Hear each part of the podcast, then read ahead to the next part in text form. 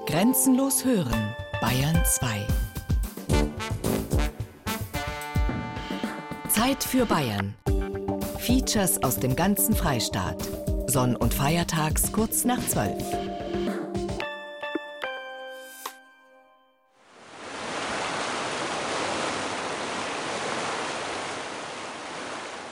Die Isar. So hört sie sich an, wenn sie bei Hochwasser durch ihr breites Bett schießt. Reißend, unaufhaltsam, schäumend, gewaltig. Aber auch so kann sich das Isarwasser anhören. Zahm, friedlich und spiegelglatt. Dann fließt es durch einen der vielen Kanäle, die Anfang des 20. Jahrhunderts rund um München zur Stromgewinnung angelegt wurden.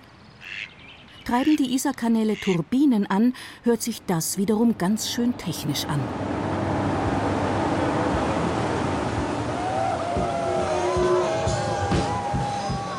Und auch diese Geräusche gehören zu den Isarkanälen. Floßfahrten, Kanuten, Surfer, Radfahrer, Jogger, Angler. Die Großstädter haben ihr Isartal fest im Griff. Manchmal regelrecht im Würgegriff. Denn Tausende suchen an Wochenenden Erholung, Spaß und Remi-Demi im Flusstal mit seinen Kanälen. Die Isar steht also im doppelten Wortsinn ständig unter Strom. Ein Blick auf die Landkarte um München zeigt, dass gleich drei Kanalbauwerke der Isar das Wasser abgraben. Im Süden zwischen Wolfratshausen und Grünwald der neun Kilometer lange Mühltalkanal aus dem Jahr 1924. Anschließend der Isarwerkkanal bis zur Großhesseloher Brücke mit zwölf Kilometern, erbaut schon im Jahr 1894. 1906 verlängerte man diesen Kanal bis in die Stadt hinein, zur Thalkirchner Brücke. Die sogenannten Stadtbäche, die München durchziehen, sind eigentlich keine Bäche, sondern auch kleine Kanäle. Und im Norden Münchens zweigt dann von Oberföhring aus der mittlere Isarkanal ab, ebenfalls 1924 gebaut. Er mündet nach 64 Kilometern bei Landshut wieder in den Fluss. Viele Kraftwerke holen sich die Energie aus dem Isarwasser, das in diesen Kanälen so schön gleichmäßig fließend zur Verfügung steht. Dimitrios Nikolaidis ist Leiter der Wasserkraftwerke der Stadtwerke München und zeigt ein besonders imposantes Haus am Isarwerkkanal. Von außen sieht es aus wie ein Schloss, denn damals zeigte man gerne hier, was man kann. Innen öffnet sich eine wahre Kathedrale der Technik. Hier sind wir im Isarwerk 1, das ist ein Wasserkraftwerk in München am Wehrkanal. An diesem Kraftwerk das Besondere ist seine Geschichte. Es ist seit 1906 in Betrieb, eigentlich ohne Unterbrechung. Die Maschinen, die Sie sehen, der Stahl, die Turbinentechnik, ist noch im Originalzustand, also aus der Gründerzeit, hat dennoch einen erstaunlich hohen Wirkungsgrad, wie alle Wasserkraftanlagen. Auch die Ingenieure vor über 100 Jahren konnten bereits sehr gut rechnen und effiziente Maschinen bauen. Und diese optisch alte Anlage wird von einem hochmodernen Leitsystem gesteuert und überwacht, ist also vollautomatisiert. Die drei Maschinensätze können zusammen 2400 Kilowattstunden erzeugen. Das deckt den jährlichen Strombedarf von 6000 Münchner Haushalten.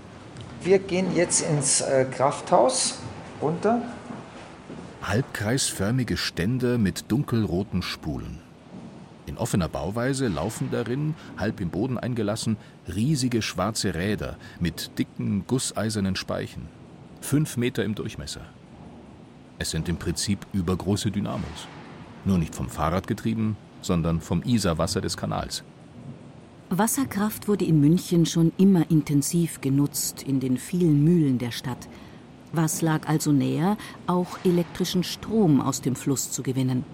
Im Wehrkanal dürfen wir bis zu 80 Kubikmeter in den Kanal leiten und die nutzen wir zur elektrischen Energiegewinnung. Zunächst einmal hier im Isarwerk 1 dann weiter im Isarwerk 2.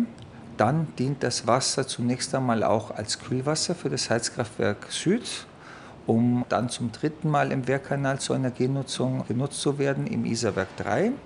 Dort leiten wir den Großteil des Wassers wieder zurück in die Isar bis auf etwa 2,5 Kubikmeter. Die fließen weiter als Stadtbach, den einen oder anderen als Westermühlbach, bekannt durch München. 80 Kubikmeter Wasser fließen durch den Werkkanal, pro Sekunde übrigens.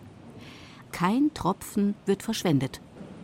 Wir haben vor ein paar Jahren von der Uni München nachrechnen lassen, ob es vom Wirkungsgrad betrachtet sinnvoll wäre, die Maschinen zu erneuern. Letztendlich war das Ergebnis, dass der Wirkungsgrad so gut ist. Und dann haben wir einfach entschieden, dass es sowohl ökologisch als auch wirtschaftlich nicht der richtige Zeitpunkt ist, um das zu machen. Warum? Weil unsere Großväter eben schon bereits sehr gut rechnen konnten und weil Wasserkraft eigentlich nach wie vor zu den effizientesten und umweltfreundlichsten Technologien zählt, die man sich eigentlich vorstellen kann. Die Energieernte der Wasserkraftwerke ist sehr gut, trotz der hohen Kosten für so einen Kanal. Aber das Bauwerk muss ständig in Schuss gehalten werden. Inzwischen achten die Betreiber sehr darauf, auch die Flora und Fauna mit einzubeziehen und auch die Interessen der Erholungssuchenden zu berücksichtigen. Das aber ist ein Drahtseilakt. Auch am Wasser befinden sich Menschen und Menschen haben unterschiedliche Interessen. Aber ich denke, es ist einfach wichtig, dass man zu einem vernünftigen Miteinander findet. Und in München finden wir dazu.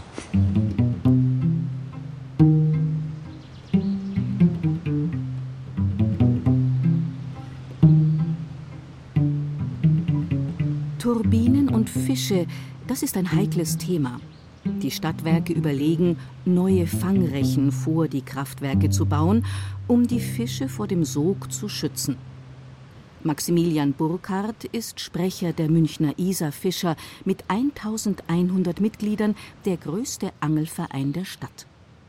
Die Isar-Fischer befischen hauptsächlich die Isar, aber auch den Werkkanal. Im Kanal gibt es im Grunde genommen alle Fischarten, die es in der Isar auch gibt. Unser Brotfisch ist natürlich die Forelle, das ist klar. Aber wir haben auch Ruchen, da sind wir sehr stolz darauf. Die gibt es auch im Kanal, wie Befischungen immer wieder zeigen. Es schwimmen Hechte rum, wir haben Eschen, die ja stark gefährdet sind, da sind wir sehr froh.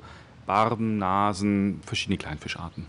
Der Huchen, auch Donaulachs genannt, ist ein edler Speisefisch, der leider stark vom Aussterben bedroht ist. Er kann stattliche 1,50 Meter erreichen. 2015 war er in Deutschland zum Fisch des Jahres gekürt worden. Die Isar ist sein Laichgrund, aber auch die Kanäle sucht er auf, wenn die auch nicht so optimal für ihn sind. Ja, es ist eben natürlich ein Kanal. Der hat wenig natürliche Strukturen. Es ist Isarwasser, ist ja oben und unten offen, also wird aus der Isar ausgeleitet, wird in die Isar wieder eingeleitet. Das ist ganz normales Flusswasser. Aber wenn man sich so einen Wildfluss anschaut oder einen renaturierten Fluss wie die Isar in München, dann sieht man, da gibt es Flachbereiche, tiefe Bereiche, Bereiche, in denen das Wasser sehr schnell fließt, Bereiche, in denen es ganz ruhig ist, Kehrwasser, fahrt mit verschiedenen Temperaturen, mit verschiedenen Strömungsgeschwindigkeiten, mit Deckung und äh, Totholz, das im Wasser liegt, große Steine, wo sich Fische verstecken können. Alles das gibt es ja im Kanal normalerweise nicht oder nur in sehr geringem Maße. Und ein Kanal ist einfach naja, gewissermaßen eine Wasserautobahn mit wenig Struktur. Umso froher sind wir natürlich, dass Fische sich dort auch halten. Aber reicht das Restwasser, also das, was nicht durch die Kanäle fließt, für die freie Isar und was darin schwimmt, aus? Früher gab es damit Probleme. Die Isar braucht, damit sie als Fluss funktionieren kann, eine bestimmte Menge an Wasser. Und das ist gesetzlich festgesetzt, wie viel Wasser da durchfließen muss. Im Sommer ist es wichtig, wenn es sehr warm wird, dass äh, genügend Wasser durchkommt, denn wenn das Wasser über eine bestimmte Temperatur geht, dann findet eine sehr starke Sauerstoffzehrung statt. Das heißt, es gibt kaum noch Sauerstoff im Wasser und die Fische ersticken buchstäblich und kochen praktisch in den Flachwasserbereichen die kleinen Fische, wo sich die Kleinfische aufhalten. Deswegen ist es wichtig, dass genug Wasser durchkommt. Das ist aber geregelt und das funktioniert auch. Dass die Fische durch die Turbinen regelrecht gehäckselt werden, hat Max Burkhardt im Isarkanal übrigens noch nicht erlebt. Die Isarfischer haben andere Sorgen. Die Stadt Isar in München ist renaturiert worden. Da haben wir auch mitgemacht. Und das ist wunderschön geworden, sind wir auch sehr stolz drauf. Das Problem ist natürlich, auch alle anderen Münchner finden das wunderschön, ist okay. Wir freuen uns, jeder soll es genießen dürfen. Aber im, jetzt, wenn es so heiß ist im Sommer, ist das eine einzige Partymeile. Wir haben ähm, wahnsinnig viel Griller, wir haben unglaublich viel zerworfene Flaschen, wahnsinnig viele Menschen im Fluss. Gerade die kleinen Fische in den Flachwasserbereichen werden ständig aufgescheucht. Die Isarfischer hoffen auf die Vernunft der Münchner. Die Zukunft wird zeigen, ob das Isarbett mit seinen Kanälen dem Freizeitdruck der Großstadt auf Dauer standhalten wird oder ob es neue Verbote braucht. Denn an der Isar ist an Sommertagen immer sehr viel los. Ich bin der Benny und äh, wir haben heute von der Firma die zwei Boote ausgeliehen. Wir sind in Schäftladen gestartet. Man mietet die Boote und äh, dann bringt er die zum Startpunkt und dann fahren wir praktisch die Isar runter Richtung München über verschiedene Strecken. Also man kann immer wechseln zwischen Kanal, zwischen normaler Isar, zwischen Stromschnellen und das ist eigentlich alles mit dabei. Also Kanal ist das einfach gemütlich. Wir haben ein bisschen was zum Trinken dabei gehabt, ein bisschen was zum Essen. Da ist das eher so der gemütliche Teil. Aber wenn man auf der normalen Isar fährt, da hat man keine Zeit zum Trinken. So eine Bootsfahrt ist nicht nur wegen des Isarwassers meist eine feuchtfröhliche Veranstaltung. 14 Partyfässer Bier für 14 Paddler waren es hier. Der viele Treibstoff hat die Wahrnehmung aber nicht beeinträchtigt. Ja, auffallen ist wirklich die schöne Natur, die man eigentlich vor der Haustür hat. Also gerade wenn man in München wohnt, diese Natur, diese Idylle, die man da an der Isar hat, man fühlt sich eigentlich wie in einer anderen Welt. Also klasse. Kurz vor der Lände, wo die Fahrten mit den großen Isarflößen enden, testen Surfer ihr Geschick auf dem Kamm der eigens eingebauten stehenden Welle flitzen hin und her zwischen den eng stehenden Kanalwänden. Weiter oben versuchen Kanuten eine Schwelle zu überwinden, während zwei Kilometer flussaufwärts gerade eine Bootsgruppe aus dem Kanal aussteigt, um beim Kraftwerk umzutragen. Eine Geburtstagsparty und die hat heute einiges erlebt. Ja, recht viel. Also wir haben von gutem Wetter bis schlechtem Wetter über einen Hubschrauber-Einsatz und der Wasserwacht ist uns auch entgegengekommen und Kopfverletzungen haben wir gesehen, also Junggesellenab Junggesellenabschied, der leider gescheitert ist, bis zu Mittagessen, das ganz toll war und ja, einmal hat uns ein Baumstamm auch erwischt. genau, aber ist, wir sind jetzt unverletzt davon gekommen und ein bisschen wenig Bier haben wir dabei gehabt. Das würde ich nächstes Mal auch besser machen. Also eine Kiste hat wohl nicht gereicht für zwei Boote. Aber war ganz, war ganz lustig, ja. Während die Schlauchboote wieder zu Wasser gelassen werden, trainieren Joggerinnen am Kanalweg für einen privaten Firmenbiathlon. 40 Kilometer radeln, 10 Kilometer laufen und 2 Liter Bier trinken. Auch auf Zeit. Ganz ohne Alkohol scheint es heutzutage nicht mehr zu gehen. Auch beim Freizeitsport. Trotzdem hört sich alles nach einem friedlichen Miteinander an, ein Idyll. Aber es gibt zunehmend Probleme. Münchens Einwohnerzahl explodiert und wieder ist ein Verein gefragt, der 1902 vom berühmten Münchner Architekten Gabriel von Seidel gegründet wurde, auch schon aus Sorge um das Flusstal bei München. Damals ging es darum, Kraftwerke und Villenbauten am Isarufer zu verhindern. Heute ist der Vorstand des Isartalvereins Erich Rümer mit anderen Problemen beschäftigt. Wir fahren jetzt zwischen äh, Dürnstein, das ist vorne an der Isarbrücke, Richtung Mühltal. Auf der rechten Seite flussabwärts entlang des Kanals. Der Werkkanal ist äh, 1922 bis 1924 gebaut worden. Zur Stromerzeugung ist auch das Kraftwerk erstellt worden und das Ickinger Wehr. Wir haben natürlich hier einen großen Ausflugsverkehr entlang der Isar links und rechts, hauptsächlich aus der Landeshauptstadt München. Das geht bis zum Einbruch der Dunkelheit. Die Radfahrer und Wanderer, wobei die Radfahrer natürlich überwiegen, sind schon unter Woche unterwegs. Wir haben hier den Isar-Radweg, der ist ausgeschildert. Der geht ja von München runter bis nach Tirol. Dann haben wir hier einen äh, Wanderweg München-Venedig. Da fahren wir mal ein bisschen runter zum Mühltal. Unsere Probleme sind natürlich liegen auf anderer Seite. Zunächst einmal der Entwicklungsdruck, der auf München lastet und die Region München. Man liest ja immer wieder aus der Presse, dass wir etwa 300.000 bis 400.000 Einwohner in den nächsten 10 bis 15 Jahren bekommen. Aber die Erholungsflächen werden nicht mehr. Und das ist ein großes Problem, weil der Erholungsdruck nimmt zu. Erich Rümer will nicht alle Radler über einen Kamm scheren. Aber die Schäden durch rücksichtslos durchs Geäst fahrende Mountainbiker werden immer größer. Die Radfahrer benutzen auch Wege, die vielleicht bisher nur von Wanderern genutzt werden, die so 80 cm bis einen Meter breit sind. Die sind inzwischen drei, vier Meter breit, weil der Radfahrer auch nicht mehr durch die Wasserpfütze fährt, sondern rechts und links vorbei. Die Wege haben sich dann wesentlich aufs drei- oder vierfache verbreitert inzwischen. Und das wird natürlich die Flora und die Fauna beeinträchtigt. Wir haben sehr viele Bodenbrüter, wir haben Kreuzottern, wir haben Wildenten, die über die Wege marschieren mit ihren Jungen. Wir haben äh, sehr viele Pflanzen entlang der Wanderwege, zum Beispiel den Frauenschuh, der teilweise gar nicht mehr äh, hochkommt durch diese Radfahrer. Und das ist dringend angesagt, dass wir hier eine Regelung treffen. Zurzeit gibt es in Bayern nur eine Regelung. Der Radfahrer kann da fahren, wo der Weg für ihn geeignet ist. Und jetzt erklären Sie dem Radfahrer, welcher Weg für ihn nicht geeignet ist. Auch die Bootsfahrer, die explosionsartig zunehmen, sorgen ihn. Erich Rümer wünscht sich den Einsatz von sogenannten Isar-Rangern, wie es sie in Bad Tölz bereits gibt. Ohne Kontrolle hast du keine Chance, meint er. Doch werden die Ranger wohl auf Dauer von den Bikern und Paddlern ernst genommen? Schon 1902 hat der Verein ungewöhnliche Maßnahmen ergriffen, um sein Ziel zu erreichen. Heute wird dieser Weg allerdings schwieriger. Das war die Erhaltung der Schönheit der Landschaft. Man hat auch als Isar-Talverein versucht, 1902 äh, und den folgenden Jahren Grundstücke aufzukaufen am Isar-Hochufer, damit die Bebauung nicht bis ans Hochufer ran. Das war ein großes Ziel des Isar-Talvereins. Hat man dann in einem Fall, ist es gelungen, in Grünwald, die Schlossleite hat der Isar-Talverein mit der Stadt München gekauft. Damals sollten etwa zehn oder zwölf Villen errichtet werden. Das hat der Isar teilweise mit der Stadt München verhindert. Wir haben die letzten zehn Jahre etwa 50 Hektar dazugekauft, haben einen Bestand von etwa 144 Hektar im Moment, eigene Grundstücke.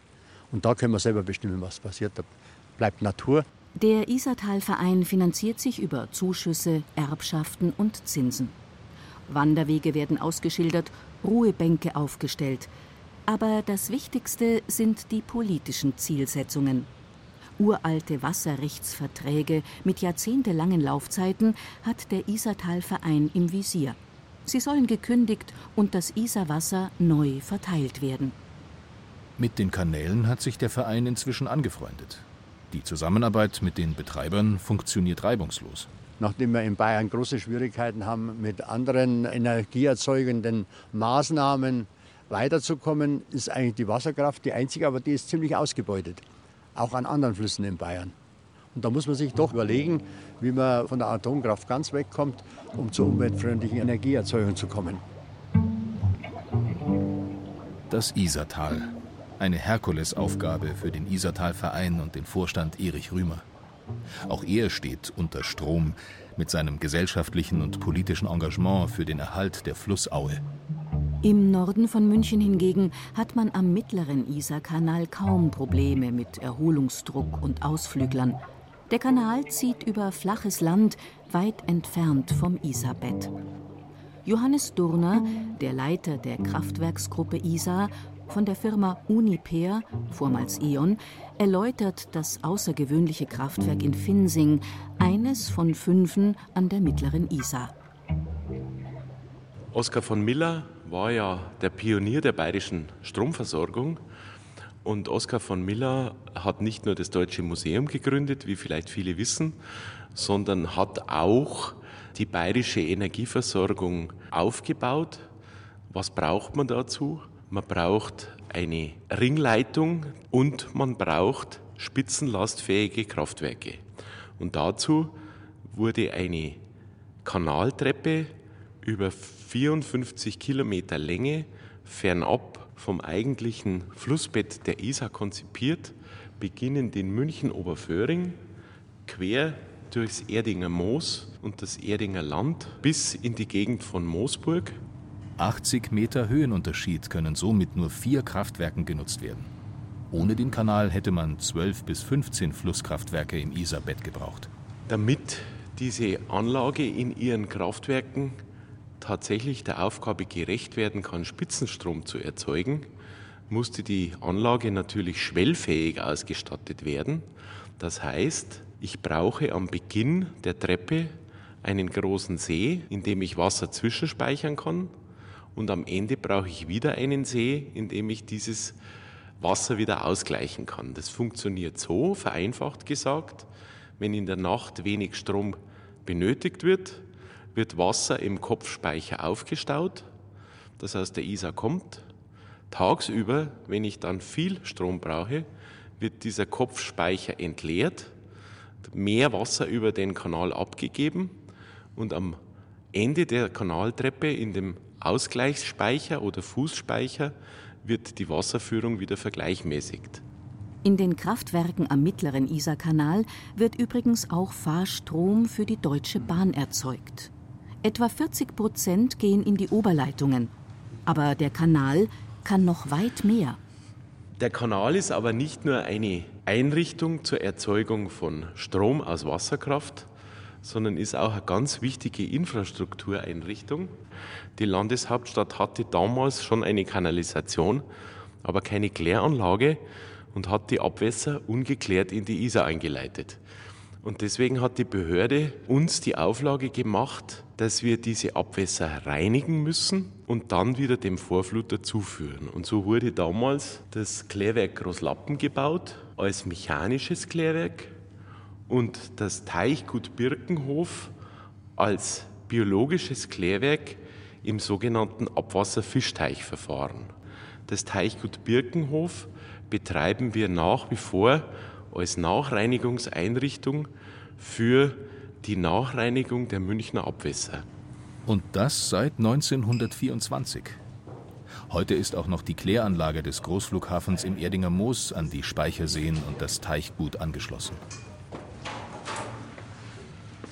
Wir fahren jetzt auf das Dach des Turmes. Dort hat man eine wunderschöne Aussicht über die Anlagen bei schönem Wetter bis zur Zugspitze.